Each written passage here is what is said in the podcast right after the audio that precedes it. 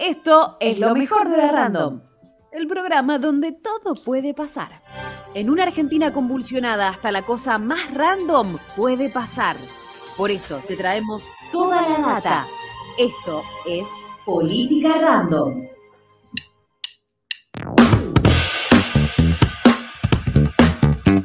Así es, toda la data nos la trae ahora Alejo Espinosa del mundo de la política local. Alejo, ¿Qué tenés para nosotros? Te iba a decir buen día, sí, hoy...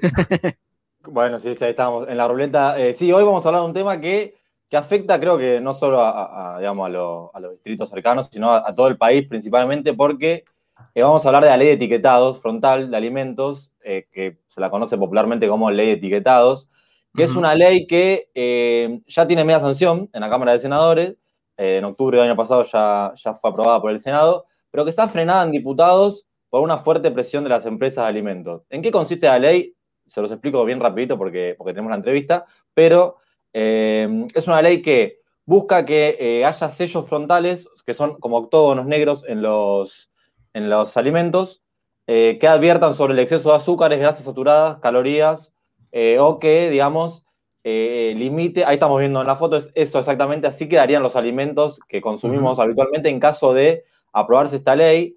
Y otra cosa importante es que está enfocada sobre todo en lo que es eh, los alimentos que consumen los chicos, ¿no? digo, busca mejorar la nutrición infantil, también prohibiendo que haya, vieron que siempre en las eh, galletitas o eh, productos de alimentos que consumen de, golosinas, sobre todo los chicos, hay personajes de dibujitos, hay promociones, hay premios, bueno, prohíbe eso para no estimular justamente la compra de productos que, como vemos ahí en, la, en pantalla, son o altos en calorías, altos en azúcares, bueno, la idea de esto es combatir sobre todo la eh, obesidad infantil, la malnutrición infantil y, eh, bueno, generar conciencia a la hora de saber qué es lo que comemos, ¿no? Es el derecho a saber qué comemos. Esto es un poco el, resumen general del proyecto de ley que tiene media sanción en el Senado. Y para profundizar, sí, y Renzo, para profundizar, tenemos eh, el honor de recibir a Erika Smoot. Ella es licenciada en nutrición de la UBA y parte de la Red Argentina de Investigadores e Investigadoras en Salud. Así que la saludamos a Erika, que nos va a profundizar un poco más en, este, en esta temática. Buen día, Erika, ¿cómo estás? Hola, ¿qué tal? Buen día. La primera pregunta que queríamos hacerte era, digamos, ya hay antecedentes en el mundo respecto de una ley de etiquetado frontal de alimentos. ¿Qué tipo de experiencias y resultados hubo en los países donde se aplicó este tipo de legislación? Mira, eh, primero lo que podemos tener presente es que em, la ley, como decía Alejo recién, es una ley amplia, ¿no? No solamente intenta contemplar eh, el etiquetado, como recién mostraron ustedes, sino es una ley de alimentación saludable. Entonces, ese es el, digamos, como lo importante que intentamos hacer conocer para poder eh, intentar que esta ley salga, ¿no? O sea, eh, la ley es una alimentación, como decía Alejo, integral, donde intenta eh, que se controlen o que, se, estén eh, normatizados los entornos escolares, ¿no? Esta población cautiva de niños, niñas y adolescentes que, que se encuentran muchas horas en la escuela y que solamente tienen la disponibilidad de alimentos que no son siempre de los más saludables. También tiene en cuenta el tema, como decía Alejo, el tema de la publicidad para los chicos, principalmente la, publicidad hoy apunta a los niños, niñas y adolescentes, no, no para, para, los adultos, y ellos son los que después demandan determinados productos en este concepto de que son de buena calidad. Entonces, esto ayudaría también a que tanto mamás o papás puedan decidir saludablemente a la hora de elegir y no eh, eh, estimulados por una publicidad que les dice determinadas cosas. Claro. Y respecto a, las experiencias que hay, eh, hay experiencias en México muy frescas, en la cual ha sido mucho, la, la, comunidad se ha tenido que comprometer mucho realmente, las organizaciones sociales, para que esta ley salga, porque tenemos que tener presente que esta ley toca intereses claramente económicos, ¿no? Entonces, bueno, no, eso no es lo que más afecta. El, octágono, como explicó Alejo, es un octágono que determinará eh, ese producto, qué contenido eh, eh, es alto o en exceso de determinados elementos, como es el sodio, las grasas, calorías, etcétera, etcétera. Pero tiene como, como primera premisa es que el consumidor, que yo siempre digo, no me gusta usar la palabra consumidor, sino entender que somos ciudadanos que elegimos, no que consumimos. Entonces, que el ciudadano tenga la posibilidad de decidir a la hora de comprar si quiere o no hacer esta compra eh, de este producto. O sea, es solamente eh, ni más ni menos que informar a los ciudadanos respecto a lo que va a comprar. Eh, sí, Alejo, querías preguntarle algo también. Sí, no, eh, justamente sobre eso un poco la ley también viene a, eh, yo un poco mirando previo a la entrevista, dice, vas a poder seguir comprando lo que querés comprar, ahora vas a saber qué es lo que comes, qué es lo que compras. Y en base a eso te pregunto si esta ley podría ser, en caso de que se apruebe, porque vos recién mencionabas los intereses y las presiones para que no se apruebe, eh, podría ser un primer paso para una política alimentaria, una política nutricional quizás que vaya más profunda y en todo caso, ¿qué otras políticas se podrían implementar a futuro? Em, eh, eh, políticas públicas respecto a alimentación saludable, la verdad que en la Argentina se realizan. Al ser un país federal es muy, es muy difícil que esas políticas eh, tal vez se, ejecuten a una velocidad que uno espera.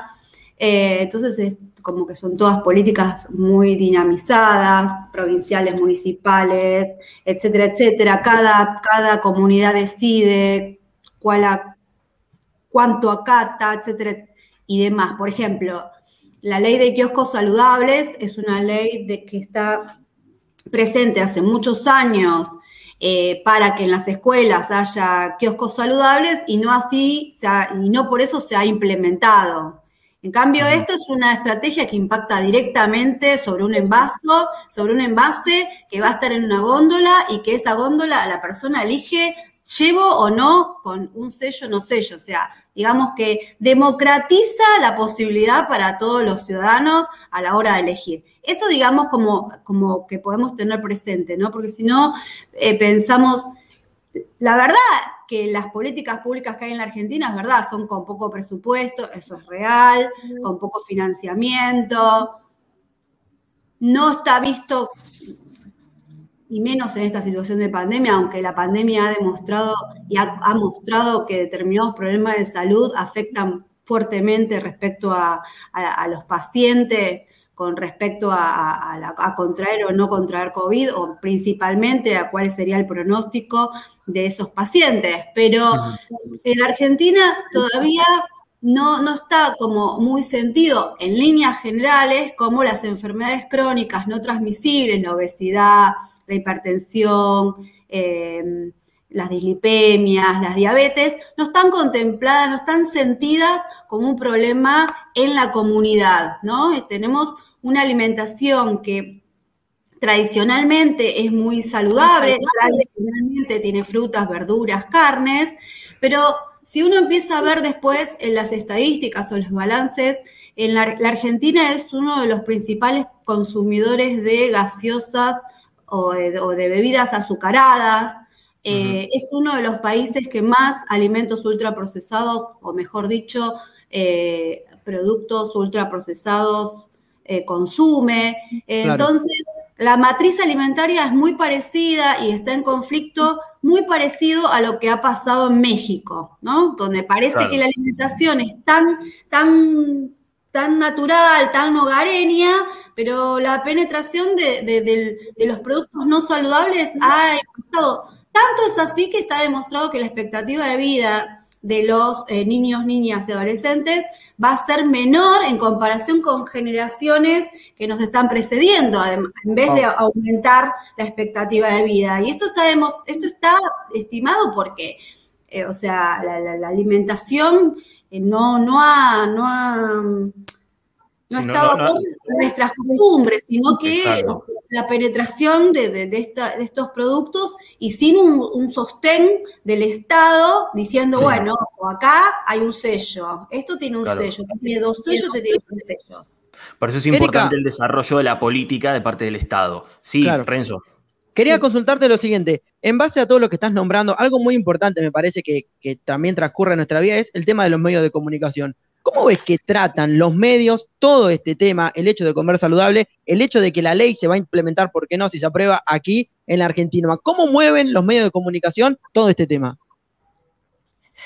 Sabemos que en la Argentina tenemos los, poderes económicos son muy concentrados. La industria alimentaria no escapa a eso. Si nosotros podemos ver el mapa, así como alguna vez algún periodista que se llamaba periodista mostraba cómo estaban los canales y los medios de comunicación, si hacemos el mismo panorama respecto a la industria alimentaria, vamos a ver que son el puñado de una mano la cantidad de industrias reales, de, industrias, de empresas, que son las que manejan el 80% de los productos comestibles que hoy llegan a nuestras mesas. Más, y, si podemos, ahondamos un poco más. todo lo que está principalmente en un supermercado, o sea, en un envase, eh, prácticamente está hecho con la misma cantidad de ingredientes. O sea, hay, ingredientes que se encuentran en el 80 también de vuelta, por ciento de todos los productos. O sea, lo que serían derivados de la soja, jarabe de maíz de alta fructosa, bueno, un montón de productos que están absolutamente en todos lados. Entonces, eh, al final hace que nuestro paladar, nuestra costumbre, etcétera, etcétera, se, vaya monotizando, eh, o sea, eh, es como... acostumbrando.